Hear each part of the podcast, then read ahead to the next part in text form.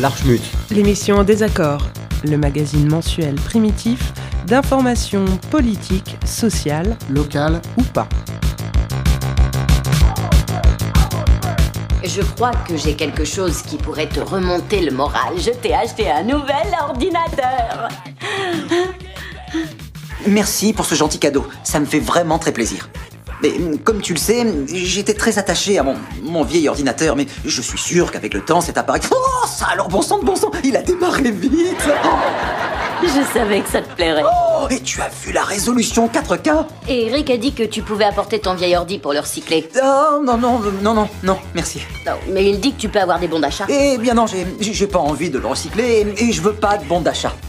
Mais On pourquoi peut tu... changer de sujet, s'il te plaît C'est quoi ce délire? Stan Stan, j'ai besoin de ton ordinateur. Quoi J'ai plus internet, j'ai besoin de me connecter. Allez, laisse papa tout seul 5 minutes, hein, tu veux Mais j'ai plus internet, moi non plus. Quoi À la maison, on n'a plus internet. Ah mon dieu On n'a plus rien. Aucune connexion. Bienvenue dans l'Archmutz pour une nouvelle émission qui va s'intéresser aujourd'hui aux liens entre environnement et monde numérique.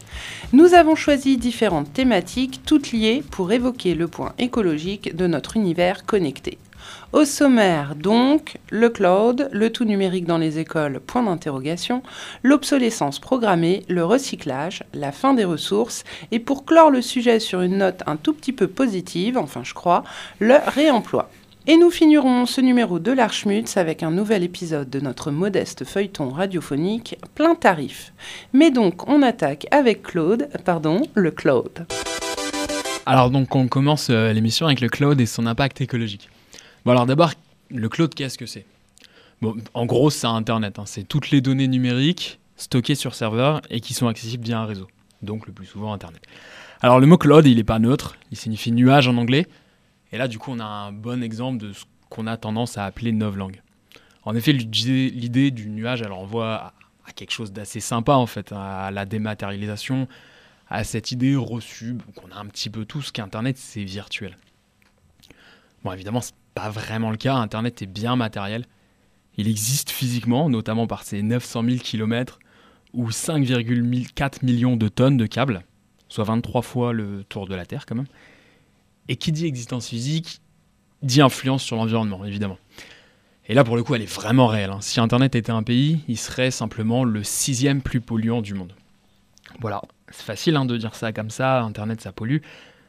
Mais pourquoi ça pollue Internet? Ben, En fait, ce sont d'énormes fermes à serveurs qu'on a tendance à appeler euh, les data centers qui stockent toutes les données numériques. Et des données, je peux vous dire qu'il y en a plein. En 2017, en une seule seconde, sont publiées 800 photos Instagram, 7758 sont envoyés plus de 2 millions de mails. Et dans ces mails, il y a 50% de spam. C'était encore 90% il y a 4 ans. Et plus de 60 000 requêtes Google. Donc tout ça, c'est de l'énergie consommée. Et rien que les data centers représentent 2% de la production mondiale de gaz à effet de serre. C'est l'équivalent de l'industrie aérienne. Alors, les data centers, eux, ils représentent 25% de la pollution liée à Internet. Et en France, à eux seuls, ils représentent 10% de la consommation d'électricité totale en France. Et dans cette électricité, il y a 40% qui ne sert qu'à les refroidir.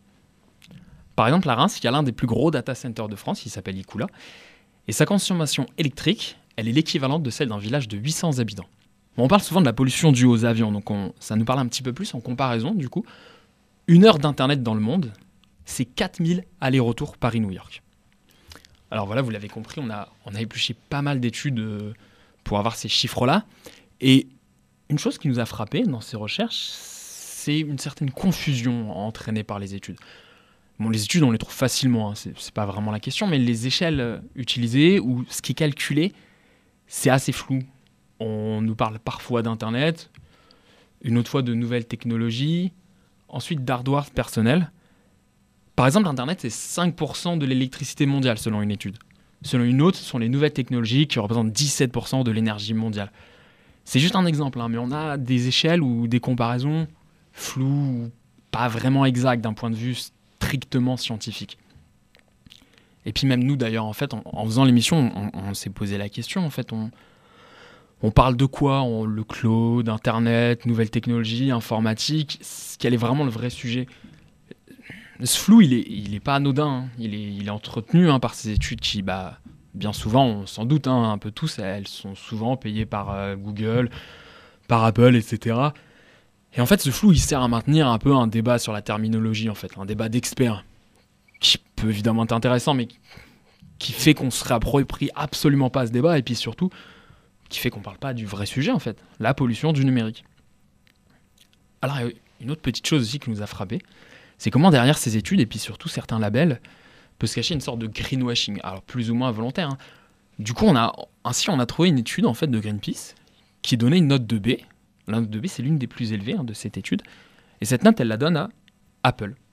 Ouais, Apple. Nous aussi, hein, ça nous a fait vraiment bizarre de voir Apple félicité par Greenpeace. On s'est dit, mais comment on peut être le concepteur d'un des objets les plus polluants et dévoreurs de minerais rares et être récompensé par Greenpeace? Bah, c'est simple, c'est parce qu'Apple utilise une énergie dite renouvelable pour alimenter ses serveurs. Donc voilà comment juste en prenant de l'éolien et pas du nucléaire par exemple, ou du charbon, vous faites une petite beauté verte. Alors évidemment Google il va pas se gêner hein, pour utiliser ses études, il a bien raison pour montrer ses efforts en termes d'empreinte écologique, tout ça. Alors du coup face à ça, on va forcément nous demander mais qu'est-ce qu'on peut faire? Et effectivement quand on voit les assauts écolos remettre des bons points aux pollueurs, on se dit il n'y a plus grand chose à faire. Bah ouais, nous ce qu'on peut faire à titre individuel c'est plutôt bullshit en fait. Hein. Tu peux vider ta boîte mail, tu peux éteindre ta box la nuit, mais ça revient un peu à couper l'eau quand tu te brosses les dents pour économiser la flotte. Quand tu sais que pour fabriquer un seul ordinateur, par exemple, il faut une tonne et demie d'eau, tu te laves même plus les dents ce compte-là. Non, on en revient à cette impuissance individuelle qui peut que être compensée par la force collective, mais surtout, demander qu'est-ce qu'on peut faire à, à nous, qu'est-ce que nous, on peut faire, c'est quand même culpabiliser les mauvaises personnes. C'est vraiment oublier la vraie question, qu'est-ce que eux font? Qu'est-ce que Google, qu'est-ce qu'Apple, qu'est-ce que Facebook, qu'est-ce qu'Amazon et consorts font? Parce que c'est eux qui polluent. C'est eux qui foutent le bordel, alors c'est à eux de réparer. Sinon, ils crèveront tous avec nous. Cette chanson est dédicacée à la fin du monde et à la troisième guerre mondiale. Youpi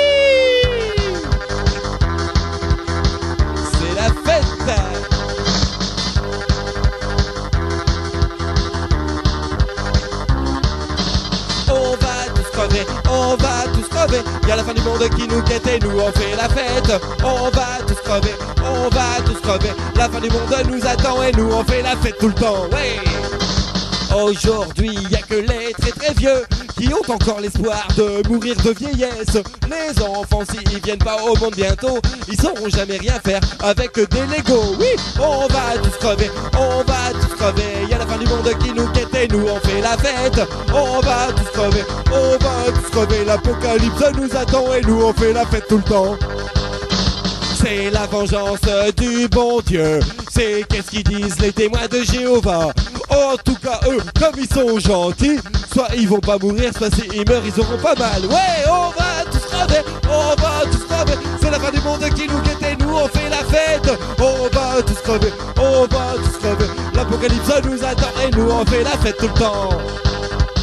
Oussama et George W et les Israéliens qui se battent contre les Juifs. Que la Goyonne, c'est pas des Juifs, c'est des Arabes. Et nous, on n'y comprend rien, mais on va quand même se faire taper. Et puis il y a les Martiens, ils vont nous jeter des boules de feu, exprès pour que ça nous brûle. Et puis il y a le lapin géant, bouffeur de planètes. Il bouffe des planètes alors qu'il y a des gens dessus. Et du coup, c'est pas très malade de sa part. Ouais, on va tous crever, on va tous crever. Y a la fin du monde qui nous guette et nous on fait la fête on va tous crever, on va tous crever. Mais des fois c'est mieux de parler d'autre chose. Vous êtes toujours dans l'Archmutz. J'ai donc eu envie de vous parler de l'école et du numérique, ou plutôt de l'école 100% numérique, puisqu'en croire les annonces et décisions gouvernementales, c'est vers cela que l'on tend un parti pris questionnable et pourtant encore trop peu questionné, c'est ballot. Alors on ne pourra pas traiter du problème dans son entièreté par manque de temps, parce que cela nous emmènerait vers de nombreux chemins et parce que nous avons eu l'envie de nous concentrer sur l'impact écologique. Cependant, on va quand même prendre quelques minutes pour dévier un peu et avoir à minima une vue d'ensemble sur le sujet. Rappelons, pour débuter, qu'en 2014, le président de la République de l'époque, François Hollande, annonce un grand plan pour le numérique pour l'école, articulé autour de trois points principaux. L'accès au très haut débit, la formation des enseignants, la possibilité aux éditeurs de numériser leurs ouvrages. Dans ce cadre, en mai 2015, 175 000 collégiens et écoliers ont fait leur rentrée avec une tablette. Grâce à des méthodes d'apprentissage innovantes, je referme les guillemets, le plan numérique pour l'éducation promet de, et là j'ouvre à nouveau les guillemets, favoriser la réussite scolaire, de former des citoyens responsables et autonomes et de préparer aux emplois digitaux de demain. À noter, nous en avions parlé lors d'une précédente émission consacrée aux GAFAM, que pour l'occasion, Microsoft et l'EducNat ont monté un partenariat, c'est les mots qu'ils utilisent. Et je pense que nous pouvons parfaitement adjoindre de très gros guillemets au mot partenariat, voire pouffer jaune un peu au passage. Ce partenariat se décline, selon le ministère, en cinq axes clés, dont l'accompagnement et la formation des acteurs du plan numérique, aux technologies de Microsoft, hein, des cadres de l'éducation nationale aux enseignants, la mise à disposition de l'écosystème cloud du géant états-unien pour tous les établissements scolaires engagés dans le plan national à l'éducation numérique, une expérimentation pour l'apprentissage du code informatique à l'école. Microsoft assure également un support financier, technique, opérationnel et commercial aux différents acteurs français de l'e-éducation, c'est leur mot. Par ailleurs, une charte de confiance, toujours leur mot, destinée à protéger la vie privée et les données personnelles des élèves et des enseignants doit être encore rédigée. Bon, on peut aussi là lever un chouille les sourcils quant au fait d'établir un partenariat et de définir la charte de confiance après.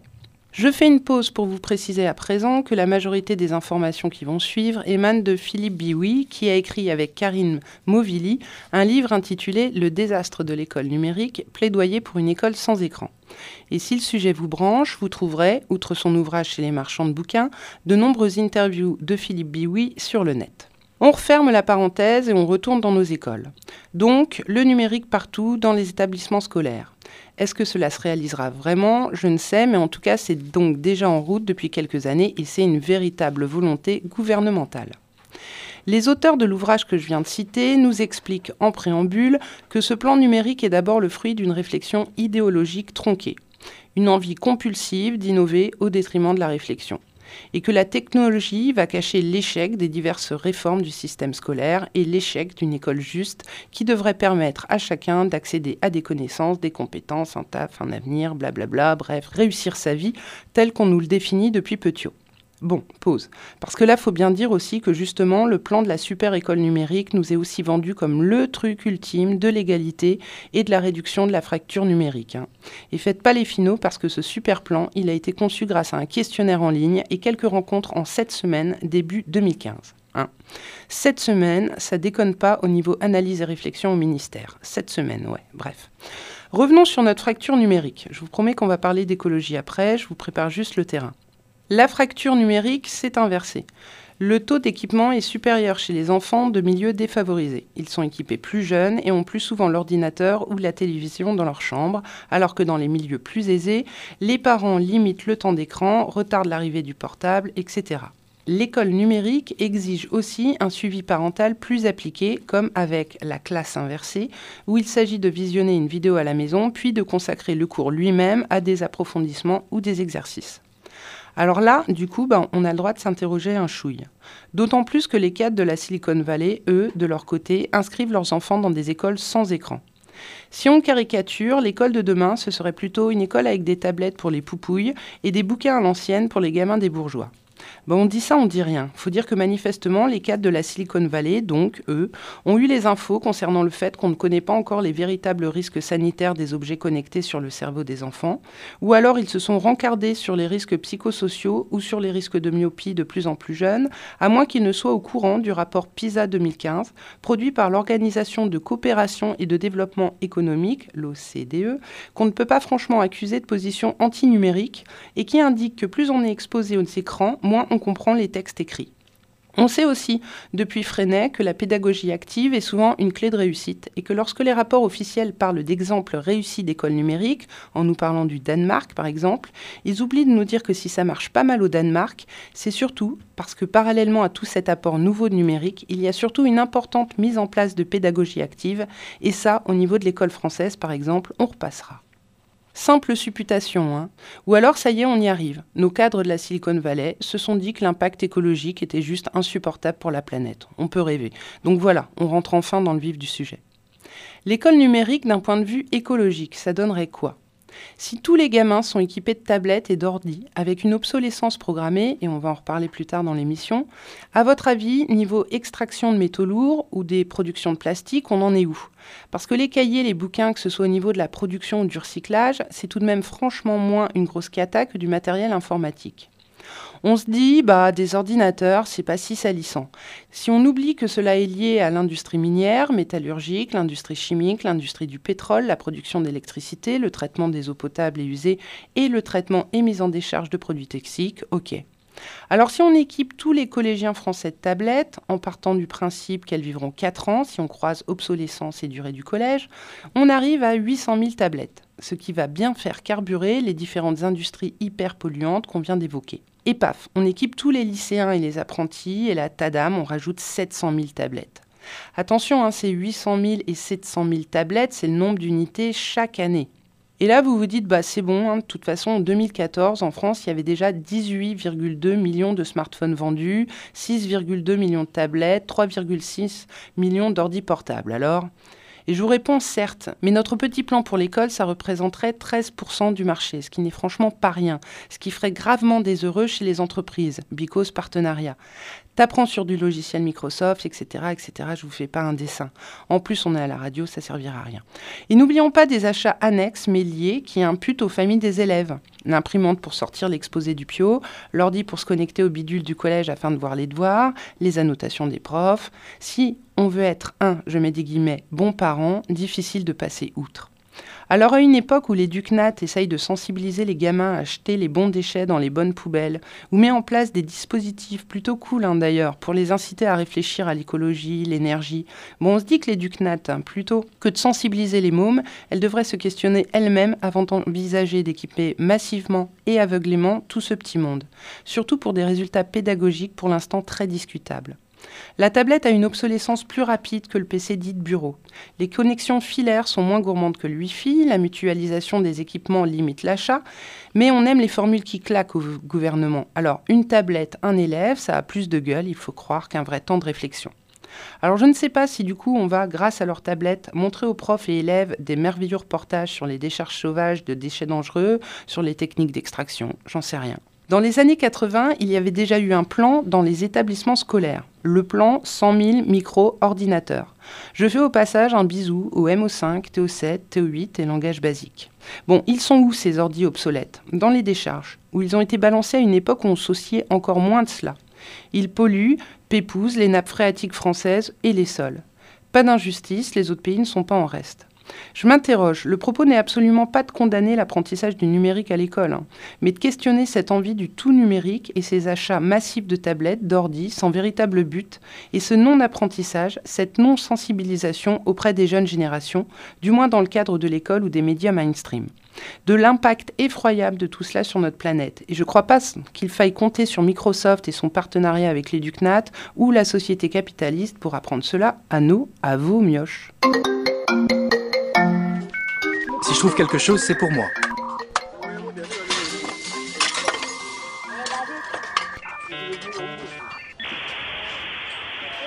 Regarde, il y a du cuivre à l'intérieur.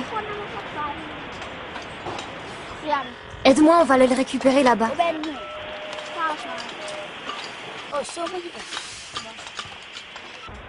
C'est l'écran. Je l'ai cassé et un morceau de verre m'a coupé. Ma mère n'avait pas d'argent pour le docteur. J'ai fait bouillir de l'eau. J'ai trempé un bout de tissu dedans et puis j'ai mis ça sur mon doigt.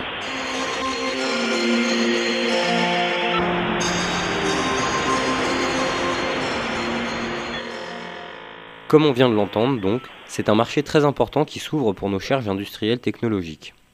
Un marché d'autant plus porteur que le hardware informatique est soumis à un renouvellement très fréquent, tellement fréquent que certains n'hésitent pas à parler d'obsolescence programmée. L'obsolescence programmée, c'est un procédé industriel, normalement illégal en France, qui consiste à volontairement raccourcir la durée de vie d'un produit dans le but d'en vendre plus donc. C'est quelque chose que tout le monde peut apprécier à travers les ampoules, puisque la première ampoule inventée par Thomas Edison, vous le savez sûrement, brille toujours dans une caserne new-yorkaise, ce qui fait une durée de vie quand même beaucoup plus élevée que les ampoules vendues dans le commerce. La raison, c'est une entente entre industriels, notamment au sein du cartel Phébus, qui dès la fin des années 20 décidèrent d'harmoniser la durée de vie des ampoules autour de 1000 heures. On pourrait aussi bien sûr parler des collants qui filent par intention, puisque le nylon, vous le savez, ne casse pas normalement, et que des imprimantes dans lesquelles, avant une loi de l'Union européenne en 2006, la plupart des fabricants plaçaient une puce pour faire mourir la machine après un certain nombre d'impressions. Pour ce qui nous intéresse, on peut parler d'un mail du service après-vente de Helvet Packard, plus souvent connu sous juste HP, qui avait fait un petit scandale en révélant que les ordinateurs de bureau que vous leur achetiez étaient designés pour durer entre 12 et 24 mois, ce qui n'est quand même pas forcément ce qu'on s'imagine quand on lâche 800 balles chez Darty ou Boulanger. On pourrait aussi parler de Samsung, qui est obligé de revoir la conception de ses écrans plats après que plusieurs associations de consommateurs de par le monde leur aient demandé s'ils ne se foutaient pas un peu de la gueule du monde en plaçant les condensateurs, pièces reconnues comme très peu résistantes à la chaleur, juste à côté des radiateurs de ces écrans.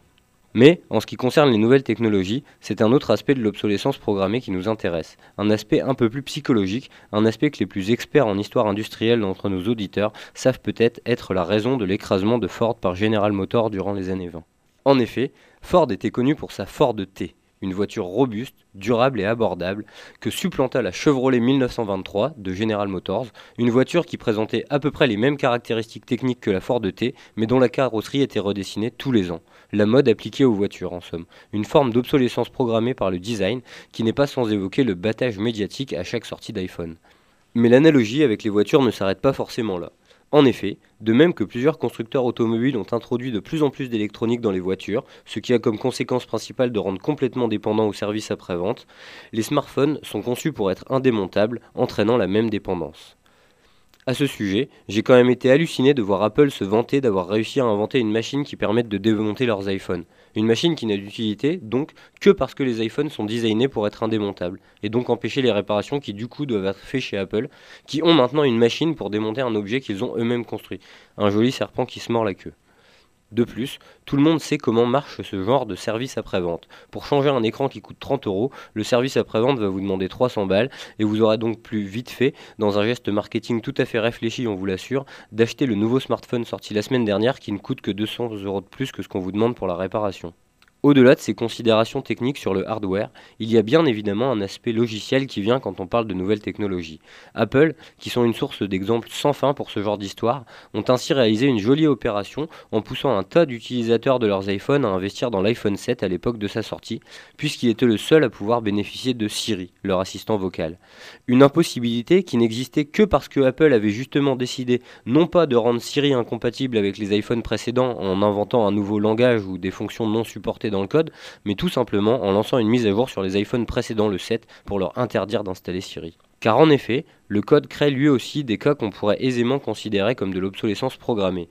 Ainsi, quand HTML5 s'impose partout pour gérer les animations en ligne toutes moches à la place de Flash, on fait disparaître tout un pan d'Internet quand le navigateur n'inclut même plus la possibilité d'avoir recours à Flash. Le code, qui est déjà un aspect assez rebutant de l'informatique pour le néophyte, se complexifie ainsi sans cesse pour des avancées que l'on devrait parfois pouvoir questionner. Par exemple, sur ces 15 dernières années, le poids d'une page internet a été multiplié par 115. Et quand on se dit qu'en 15 ans, on change de PC 3 à 4 fois en moyenne, et plus parce qu'il rame que parce qu'il ne fonctionne plus, on se demande si c'est bien utile de toujours surcharger de calculs inutiles les processeurs de nos ordinateurs.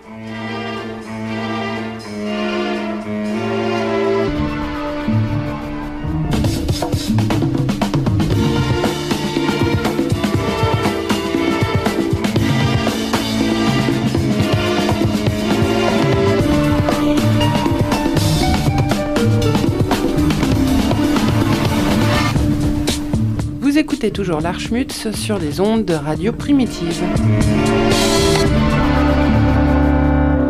Alors parlons euh, un peu de, tous ces, toutes, ces, toutes ces machines euh, qui, comme on l'a vu, euh, deviennent très rapidement obsolètes et dont on se débarrasse. Donc ça devient à ce moment-là des déchets qui sont intégrés dans une catégorie de déchets tout à fait officielle qui s'appelle les DEEE ou D3E pour déchets électroménagers électriques et électroniques qui sont un problème depuis longtemps. On en dénombre euh, 67 millions de tonnes par an dans le monde.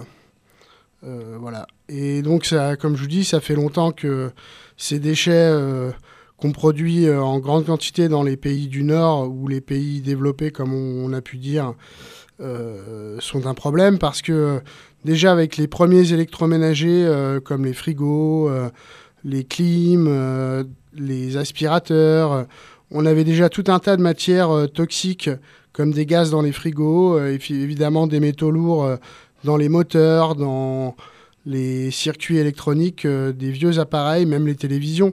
Il y a des gaz dans les tubes cathodiques qui sont tout cela évaporés dans l'air depuis bien longtemps.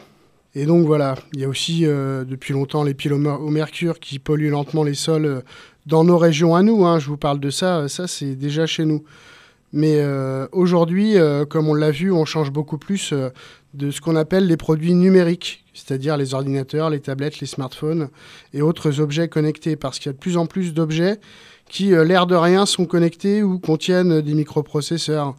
je pense à des enregistreurs numériques, enfin tout vraiment tout un tas d'objets euh, dont on soupçonne pas, enfin on sait qu'ils contiennent de l'électronique, mais on se pose pas la question de leur recyclage. Donc euh, avec la miniaturisation des objets, 60 à 70% des appareils de petite taille électronique usagés finissent incinérés avec les ordures ménagères classiques. Donc il y a déjà toute une partie euh, de ces déchets qui sont éliminés dans des conditions évidemment pas terribles, puisque tout ça, quand ça brûle, ça fait des vapeurs euh, bien crado. Et puis voilà, des métaux lourds qui sont dans l'atmosphère. Euh, et puis, euh, bref, les cendres sont pleines de métaux lourds aussi. Donc tous ces objets, les ordinateurs, donc les ordinateurs, les, les, ordinateurs qui sont ceux qui sont le plus collectés, en fait, on se rend compte que dans la collecte officielle, c'est 8% pour les pays industrialisés. Et sur ces 8%, il y a seulement 2% qui sont effectivement recyclés dans les pays industrialisés. Et euh, la, réalité euh, de, de, la vie de ces déchets, c'est qu'ils sont exportés euh, alors que c'est interdit par la Convention de Bâle qui date de 89 et qui dit qu'on ne doit pas exporter des déchets toxiques. Alors l'arnaque, c'est bien simple. Il suffit de transformer les déchets en matériel de seconde main ou matériel d'occasion. Donc on peut vendre euh, à très bas coût évidemment des conteneurs entiers euh, de déchets euh, électroniques qu'on envoie soit en Afrique soit en Asie.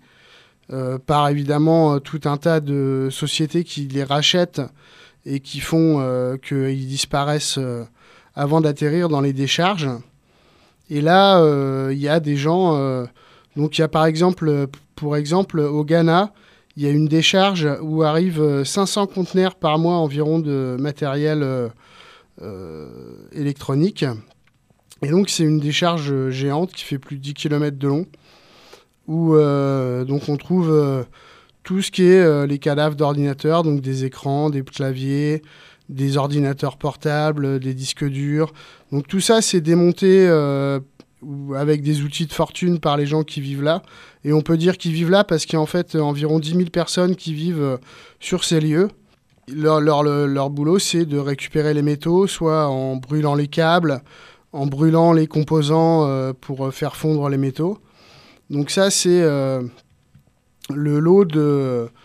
Il y a une, une dizaine d'énormes décharges comme ça dans le monde, au Ghana, au Togo, au Bénin, au Vietnam, à Singapour. Voilà, c'est déjà pas mal. Donc c'est souvent dans les pays du Sud. Et alors, euh, donc euh, là, j'ai parlé pour l'instant que des pays euh, occidentaux qui produisent énormément de déchets électroniques. Mais maintenant, les pays du Sud-Est asiatique, qui sont d'énormes producteurs de machines fonctionnels, euh, bah, ils finissent par les vendre à leur population. Donc ils deviennent eux aussi d'énormes producteurs de, déchets électroniques. Entre 2010 et 2015, euh, la production des, déchets électroniques a augmenté de 63% en Asie. Alors les plus gros producteurs de déchets, bah, c'est les Français qui sont parmi les plus gros, producteurs du monde. 21 kg et demi par personne et par an. En Europe, la moyenne, c'est 16,6 kg par an, par personne. Et alors, euh, il y a les nouvelles places euh, fortes euh, en Asie du Sud-Est, Hong Kong, avec, plus, avec 21 qui, est plus, qui produit plus que la France, 21,7 kg per capita et par an. Alors, per capita, j'ai découvert ce terme en lisant des articles Ça veut dire par tête de pipe. euh, mais bon, faut caser un petit peu de latin dans l'émission pour. euh, hein, quand même. Euh, donc tout ça pour vous dire que euh, bah, le recyclage, ça n'existe pas vraiment, mais quand même, j'avais noté quelques trucs, et notamment que, euh, en fait, le recyclage, c'est pas du tout rentable. Euh, C'est-à-dire que soit on utilise des produits chimiques euh, bien crado qui coûtent une, une fortune à produire, et donc euh, ça coûte très cher, et tout ce qu'on peut récolter, c'est des métaux rares, mais en fait en très faible quantité. Et puis après, il nous reste tout le plastique. Et bah ça, on ne sait pas quoi en faire parce que c'est très peu recyclable. Et puis, enfin, on finit par le cramer au final. hein.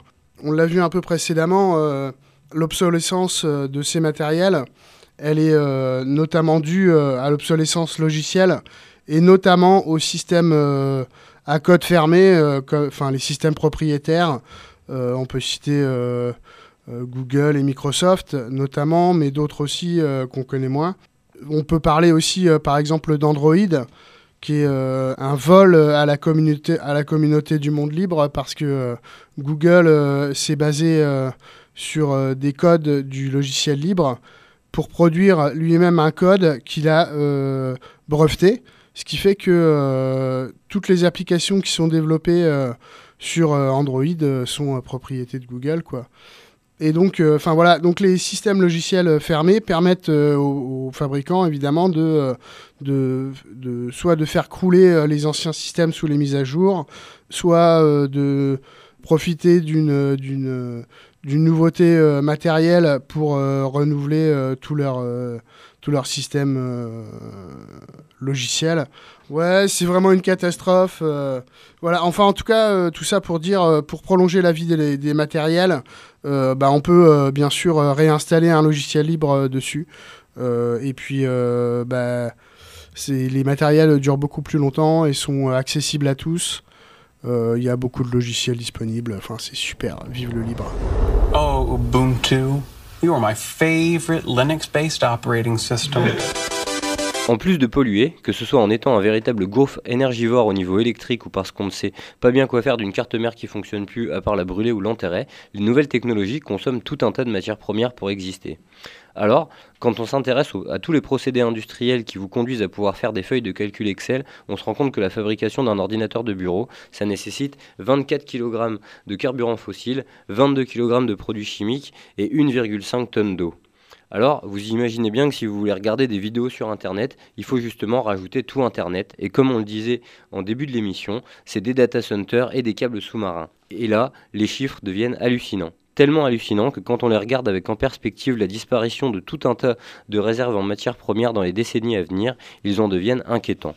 Pour se faire une petite idée, voici des chiffres en guise de rappel. D'ici 2025, nous verrons donc la fin de l'argent, de l'antimoine, du palladium, du zinc, de l'indium et de l'or. D'ici 2030, la fin de l'étain et du plomb. D'ici 2040, la fin du tantal, du cuivre et de l'uranium. En 2050, c'est le nickel et le pétrole qui se raréfieront. Horizon 2100 pour ce qui est du gaz naturel, de l'aluminium et du charbon. Rajoutons que pour l'eau potable disponible, l'ONU table sur 2030 et qu'au rythme actuel de déforestation, la surface de l'Autriche tous les ans en tenant compte de la reforestation, les ressources renouvelables en bois ne seront plus renouvelables vers 2050. Bien sûr, ces dates annoncées de fin de ressources ne correspondent pas réellement à leur disparition. On parle là de la disparition des filons facilement exploitables. Autrement dit, à partir de ces dates, le prix d'extraction de ces matières premières ne fera que monter, monter et monter à mesure que la raréfaction du produit et des coûts industriels pour le récupérer.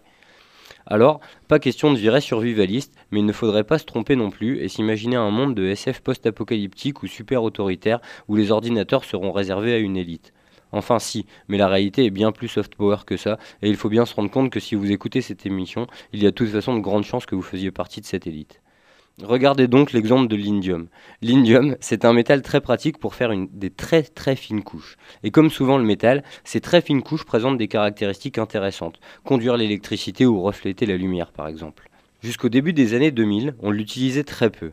On s'en servait pour la fabrication de détecteurs infrarouges et de roulements à billes, mais aussi pour de la recherche, pour certains alliages à bas point de fusion, et pour fabriquer des miroirs pour la microscopie biologique, puisqu'ils présentent l'avantage d'être vachement moins toxiques que le mercure normalement utilisé pour ça.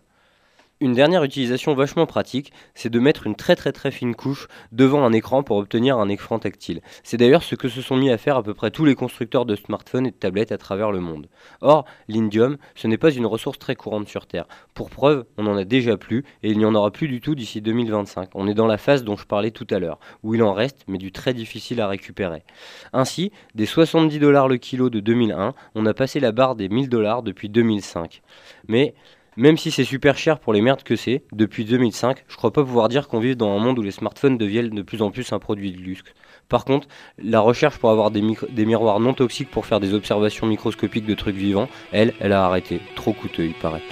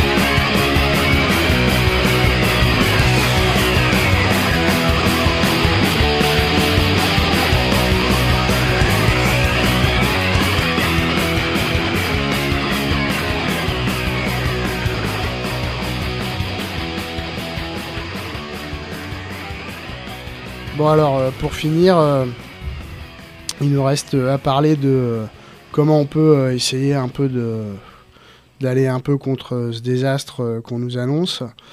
Euh, on n'y arrivera pas sûrement, mais euh, en tout cas, euh, on peut euh, tenter euh, de ne plus acheter euh, ou de moins acheter euh, les, ces appareils et donc euh, de conserver euh, ceux qu'on a plus longtemps. ou racheter euh, d'occasion euh, des matériels ou euh, réparer des matériels, faire réparer des matériels. Donc il y, a, beaucoup de solutions, ou alors se passer des matériels, ça peut être bien aussi. Faites une pause de portable, quand vous le cassez, vous restez un mois sans. Puis vous en trouvez un d'occasion. et voilà. Ouais, si, quand même, à signaler que il y a une façon de réemployer euh, les matériels euh, informatiques euh, qui est d'en faire des œuvres d'art. À signaler que vous pourrez voir au cœur de la ville de Reims, à la Maison de la Vie Associative, au 122 bis rue du Barbâtre, une œuvre de Ziplox qui sait si bien sublimer tout ce que d'autres considèrent comme des rebuts. C'est du 10 au 29 mars, lors de l'exposition de la Semaine de la Folie Ordinaire. Alors la Semaine de la Folie Ordinaire, euh, donc ça se passe à Reims, à la Maison de la Vie Associative, où il y a une exposition euh, collective du 10 au 29 mars. Et donc il y aura une soirée euh, débat, il était une fois dans l'Est, il serait une fois dans l'Est, avec une présentation d'ateliers, de création et de concerts, ainsi qu'un débat en présence du professeur Pierre de Lyon au théâtre de la Maison commune du Chemin Vert, le mercredi 21 mars à 17h45, 11 place du 11 novembre à Reims.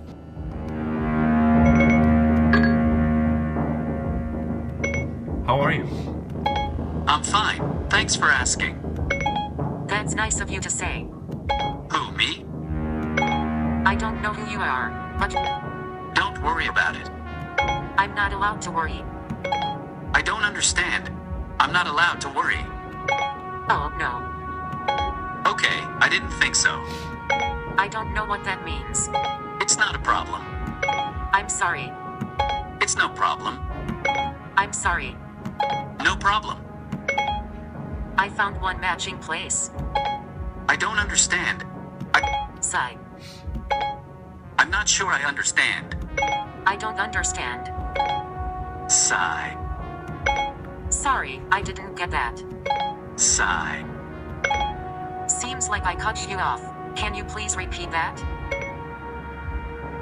Sigh. Sorry, I missed that. On continue dans l'Archmutz avec euh, un nouvel épisode de Plein Tarif. Plein tarif. D'après Jean-Bernard Puy. Épisode 5.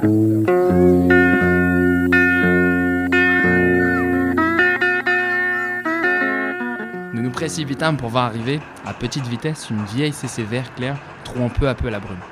Plus loin, les ombres de CRS s'approchant à distance respectueuse. Les autorités avaient donc accepté le deal.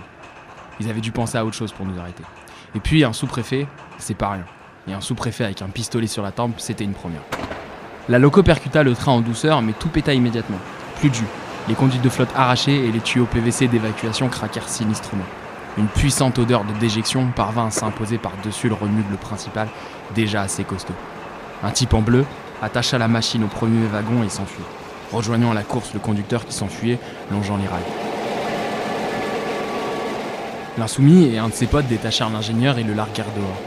Le canon d'une arme plantée dans les mâchoires, au su et au vu de tous. Ils grimpèrent dans la machine. Le tonton m'expliqua que tout ingénieur était capable de conduire un train. Le sous-préfet tenta de nous demander d'arrêter les frais avant que ça dégénère, que tout ça était d'une grande bêtise, mais le tonton le menaça s'il ne se taisait pas de lui enfourner le goulot de sa bouteille de vieux pape dans les gencives et ensuite de lui faire un baillon avec ses propres chaussettes. Le type pâlit, au bord du collapse. On attendit encore un long moment. Le tonton, sur le marchepied accroché aux barres de fer, regardait au loin. Les feux étaient toujours au rouge, tout le monde était tendu. Personne n'y croyait encore. Ça paraissait tellement dément. Sévère Ils ont ouvert la voie. On a gagné Un coup de trompe venant de la loco lui répondit. Le train démarra et tout le monde s'est mis à brailler. À petite vitesse, les cinq wagons passèrent devant la meute des CRS qui s'était approchée pour voir fuir sa proie. des bordées d'injures avec des variantes inattendues fusèrent à travers toutes les vitres baissées. Les exercices de style fondés sur le bras ou le doigt d'honneur furent spontanément inventés. Une intense rigolade, l'ivresse d'une certaine victoire. Je me détendais un peu, et je voyais aucune issue valable à cette virée fantomatique, mais on avait échappé à la bastonnade. On soufflait. À petite vitesse, on avait passé Choisy-le-Roi. Il y avait un beau soleil et un petit vent frais entré par les fenêtres ouvertes. Des types, crevés, exténués par la bagarre et la tension, s'étaient déjà endormis, souvent à même le sol, au milieu des canettes et des résidues du siège. Dans certains compartiments, ça ronflait dur, malgré le bruit venant du dehors, malgré les rideaux qui claquaient. On est passé à côté des autres wagons désertés, rangés à la queue leu sur une voie de garage. Deux véhicules de police veillent au grain, on a hurlé, des poings vengeurs se sont dressés, on riait, tout le monde était hilar. Nous passions une sorte de frontière, nous allions plus loin que là où la société voulait nous emmener. La victoire était totale, plat de couture, un carnage. Ils vont bien fermer la voie à un moment donné. Un aiguillage et on pourra plus passer, dans un endroit tranquille, loin de tout, et ils pourront nous massacrer sans qu'il y ait aucun journaliste. T'inquiète, ça risque pas. N'oublie pas deux choses. On a deux otages, et dans la loco, il y a le radiotéléphone. Et compte sur les deux gus qui y sont pour maintenir la pression et leur foutre la trouille. J'ai regardé le sous-préfet. Il était aussi blanc que le milieu du drapeau qu'il représentait. Toujours attaché à sa barre, il regardait le paysage défiler devant lui avec incompréhension et un certain étonnement. Un mauvais rêve. Cette histoire le dépassait complètement. C'était pas possible une aventure pareille. Il était menotté avec une bande de dingues puants et dangereux. Je savais pas à quoi il pensait. En tout cas, il avait pas l'air de prêter l'oreille aux récriminations de certains qui se mettaient enfin à renacler. Le genre jamais content. Normal, c'était quasi un style de vie. Ça a donné des trucs comme La campagne c'est nul, y a qu'à Paris qu'on peut croûter. Va faire la manche auprès des vaches, tiens. Les gendarmes c'est des pots de le soleil ça craint, et puis là-bas y a pas de métro. Des types qui commençaient à regretter le voyage, qui se sentaient presque déjà dépaysés, qui devaient croire que plus loin c'était l'enfer, car ils risquaient de voir des gens encore plus pauvres et démunis qu'eux. Dehors, tout devenait de plus en plus vert et or. Des champs, des petits villages. La banlieue s'étiolait, des clochers. Les quais de la gare de Dourdan étaient pleins de monde venu voir passer le train fantôme. Des curieux, j'ai même vu des caméras. La France était au courant, aux premières loges. On n'allait pas vraiment passer inaperçu. On a hurlé au passage, certains nous ont salué de la main, mais la plupart donnaient plutôt dans les. Ce train existait vraiment. C'était plus un canular. À bord, déjà des malades. Le mauvais pinard avait créé de fulgurantes germes. Le sous-préfet en avait même pris une bonne giclée mauve sur les godasses et était au bord du collapse. Ceux qui n'étaient pas malades, ceux qui n'étaient pas plongés dans un sommeil comateux, se mettaient à se plaindre. Ils voulaient de l'eau, se demandaient ce qu'ils allaient bouffer et cherchaient de bonnes raisons pour pas être contents. Le tonton gueulait, les traitait de ruminants, de bouseux, et leur conseillait âprement de savoir ce qu'ils voulaient une bonne fois pour toutes. Ils allaient voir la mer, ils avaient pas à se plaindre, merde. Le tonton rajeunissait à vue d'œil. Je remarquais plus ses 70 ans, il éructait, tanguait dans les couloirs, s'affalait parfois sur les banquettes, le visage profondément sanguin, mais tenait une forme olympique. Et puis le train ralentit et s'arrêta en pleine campagne. Des macnos descendirent l'hélico pour aller rejoindre ceux de la loco. Le tonton sauta aussi sur le ballast. Par la fenêtre, je les ai entendus parlementer longtemps, juste sous moi. Tout baigné. La SNCF pour l'instant ouvrait la voie, à condition qu'on dépasse pas le 70 à l'heure. Aux Aubrais, on nous demandait de nous arrêter à la gare pour négocier une nouvelle fois. L'insoumis, parlant pour notre groupe, a accepté à une seule condition, c'est que la partie adverse en profite pour amener du ravitaillement. De quoi boire et manger. On verra bien. Au radiotéléphone, de nombreuses personnalités s'étaient succédées. Le verbe et la voix grave. On nous demandait, en gros, d'être raisonnable. Que ça continuerait pas éternellement, qu'aucune répression ni poursuite judiciaire ne serait entamée. Mais qu'il fallait nous arrêter, que cette centaine de kilomètres était bien suffisante, qu'on avait prouvé notre bonne foi, qu'on avait désormais la une des journaux, qu'on pouvait être content. Le quart-monde avait eu sa bataille de tranchées, mais que c'était un truc impossible à gérer. Que c'était dangereux tout ça. Il s'en mêlait les pinceaux, sachant plus comment faire un paquet convenablement ficelé avec la menace, le paternalisme et la trouille. Des types pouvaient tomber des wagons, on en serait responsable, ils avaient même dit. Le tonton rigolait au moins autant que les McNo. Une première négociation avait déjà eu lieu et s'était conclue sur un match nul. Pas question pour la SNCF de nous faire passer sur le réseau sud-est. Trop trafic, trop dangereux, trop compliqué. Tout n'était pas électrifié sur les transversales. Les autres ont alors proposé, pour voir la mer, de nous laisser aller jusqu'à 7. Accepté. La ville de Brassens, c'est honnête, a jugé le tonton. C'est alors que plein de types ont sauté des wagons, certains se mettant à courir comme des lapins myxomatosés dans les champs environnants. Le tonton, hurlant, a tenté de les arrêter, mais rien n'y faisait. Ils fuyaient un cauchemar qui n'était pas dans leur corde. Les cinq wagons se sont vidés à moitié. Alors, la mort dans l'âme, les Macnons ont décidé de ne forcer personne. On n'était pas à Kronstadt. On a demandé à tout le monde, on a fait le tri. On a débarqué tous ceux qui voulaient pas continuer. Beaucoup savaient pas pourquoi d'ailleurs. Dans les brumes opaques de leur soulerie, ils savaient plus bien où ils en étaient. Quelques-uns pleuraient en demandant d'arrêter de crier. Il a fallu emporter certains jusqu'en bas des marchepieds. Il y eut des mots doux, des grands discours sur la lâcheté, des injonctions radicales à aller se faire fourrer. J'ai été tenté un court instant de rester là, moi aussi, et de me démerder de mon côté pour rentrer par mes propres moyens. C'était pas par peur, mais simplement parce que tout ce vert autour de nous, ces champs tranquilles bordés d'arbres frissonnants, me semblaient être tout à coup ce qu'il y avait de plus calme, de plus reposant, de plus beau. Mais le regard du tonton m'importait de plus en plus. Malgré ses oripeaux, malgré sa trogne de soifard, je réalisais peu à peu la hargne avec laquelle la famille l'avait traité. C'est une vraie tête brûlée, le genre de type qui vit bien que dans l'entropie galopante. Je comprenais pourquoi il avait tout lâché. Pour se suicider lentement le long des caniveaux de la place des Vosges. Il n'avait pas pu faire autrement. Son malheur, il savait que la famille le comprendrait jamais vraiment. Et puis là, dans cette aventure grotesque et incroyable, il réapparaissait au monde, peu à peu. Il faisait ça contre les autres, contre la famille. Pas contre moi. Pour moi, sans doute. Pour me laisser une petite image positive. Quelque chose que je garderai longtemps dans ma mémoire en portefeuille. Il me fallait rester. D'ailleurs, une fois de plus, il s'est distingué. Il se souvenait du mécano de la générale de Buster Keaton. Et a persuadé de détacher le dernier wagon pour éviter que derrière on nous colle au train, comme il disait. Ce qui fut vite fait. Nous sommes repartis, la loco a grincé, les voitures aussi. On a regardé s'évanouir au fond d'une ligne droite le wagon solitaire et tout bête, perdu sur les rails luisants. Nous avons alors pris nos aises. On a ouvert les portières et viré à coups de latte tout ce qui encombrait. On a fait le ménage. Une vraie décharge est tombée le long de la voie. Par la dernière porte, on a vu volter les papiers gras et les morceaux de carton. On a vu briller les éclats de nombreuses bouteilles. Que du biodégradable Comme nous Nous nous sommes répartis. Chacun avait désormais un compartiment pour lui. Et puis on a fait le partage. On a rassemblé tout ce qui pouvait servir de projectile. On a réuni toute la bouffe restante, tout le pinard. On a planifié. Le voyage se normait. Les lieux devenaient presque acceptables. On allait laisser les lieux dans l'état où on les avait trouvés. Enfin presque. Ce train était quand même une sorte de scénic railway de la dèche, aux chiottes bouchées, aux banquettes à moitié éventrées avec des passagers clandestins d'un drôle de genre. Une quarantaine de clodos ébouriffés, aux yeux larmoyants à la crasse avantageuse, et une dizaine de furieux en cuir, qui se croyaient être les frères James dans le Pony Express.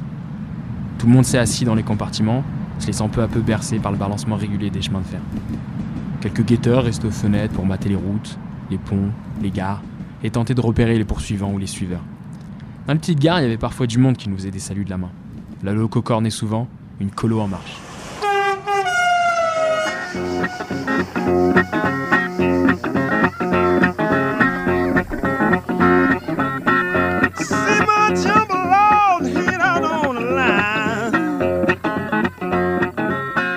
L'Archmut, c'est terminé pour aujourd'hui. On se retrouve le mois prochain sur les ondes de Radio Primitive. D'ici là, comme d'habitude, vous pouvez réécouter les anciennes émissions ou réécouter celle-ci sur l'audioblog d'Arte Radio. Partout à Paris, à Bordeaux, à Marseille, à Strasbourg, les hôpitaux craquent, les hôpitaux craquent, les médecins s'alarment. Qu'avez-vous à leur offrir? Les médecins s'alarment. Qu'avez-vous à leur offrir? La compassion, ça oui, vous en avez, et je l'admets. Ça vaut mieux que le mépris. Ça vaut mieux que le mépris. Mais que prévoit concrètement votre budget de la sécurité sociale? Zéro création de poste, zéro création de poste. 1,6 milliard d'économies. Rappelons-le, il faut toujours le rappeler. Il faut toujours le rappeler. Cet automne, vous avez trouvé 5 milliards en tour d'urgence. Mais c'était pour les riches, pour supprimer leur impôt sur la fortune. Pour les pauvres, c'est toujours un million. Pour les riches, c'est un milliard. Sortez le carnet de chèques. Pour les pauvres, c'est toujours un million. Pour les riches, c'est un milliard.